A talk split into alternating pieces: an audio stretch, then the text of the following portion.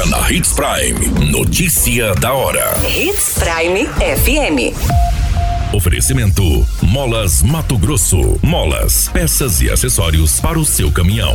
Notícia da hora. CESP forma 15 policiais em operações penitenciárias especializadas. Acidente com ônibus e carreta na BR-163 no Médio Norte deixa três mortos. Super maconha é encontrada com passageiro em ônibus que saiu de Sinop.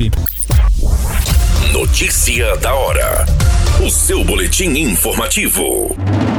A Secretaria de Estado de Segurança Pública realiza nesta sexta-feira, dia 6, a formatura de 15 servidores que concluíram o quarto curso de operações penitenciárias especializadas. A especialização teve início em agosto de 2022 com duração de cinco meses. O encerramento é marcado por cerimônia de formatura que ocorre na Academia de Polícia Judiciária Civil, localizada no bairro Tijucal, em Cuiabá.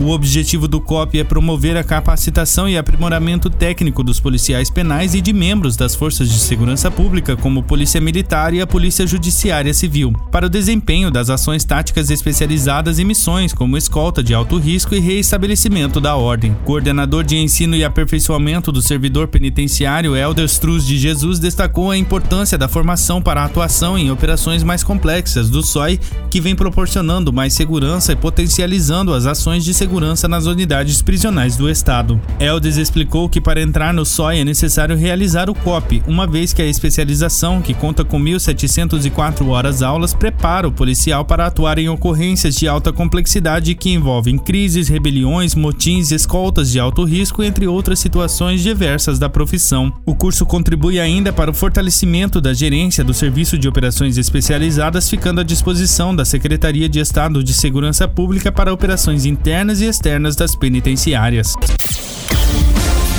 Você muito bem informado. Notícia da hora. Na Hits Prime FM. Um acidente envolvendo uma carreta carregada com madeira e um ônibus da empresa Novo Horizonte foi nesta madrugada nas proximidades do posto Gil em Diamantino. De acordo com a equipe da Rota do Oeste, três mortes foram confirmadas no local e as identidades das vítimas não foram confirmadas até o momento. Equipes de resgate da concessionária e bombeiros atenderam as vítimas. Dois mortos ficaram presos às ferragens. De acordo com os bombeiros de Nova Mutum, 33 pessoas foram conduzidas ao Hospital Regional de Nova Mutum com diversas lesões. Outras nove, em estado mais leve, foram encaminhadas ao pronto atendimento. Ainda não foi confirmado o itinerário do ônibus que seguia sentido norte e nem quantos passageiros transportava. A Polícia Rodoviária Federal também participa do atendimento. A Politec foi acionada para apurar as causas da dinâmica da colisão. Notícia da hora. Na hora de comprar molas, peças e acessórios para a manutenção do seu caminhão, compre na Molas Mato Grosso. As melhores marcas e custo-benefício você encontra aqui.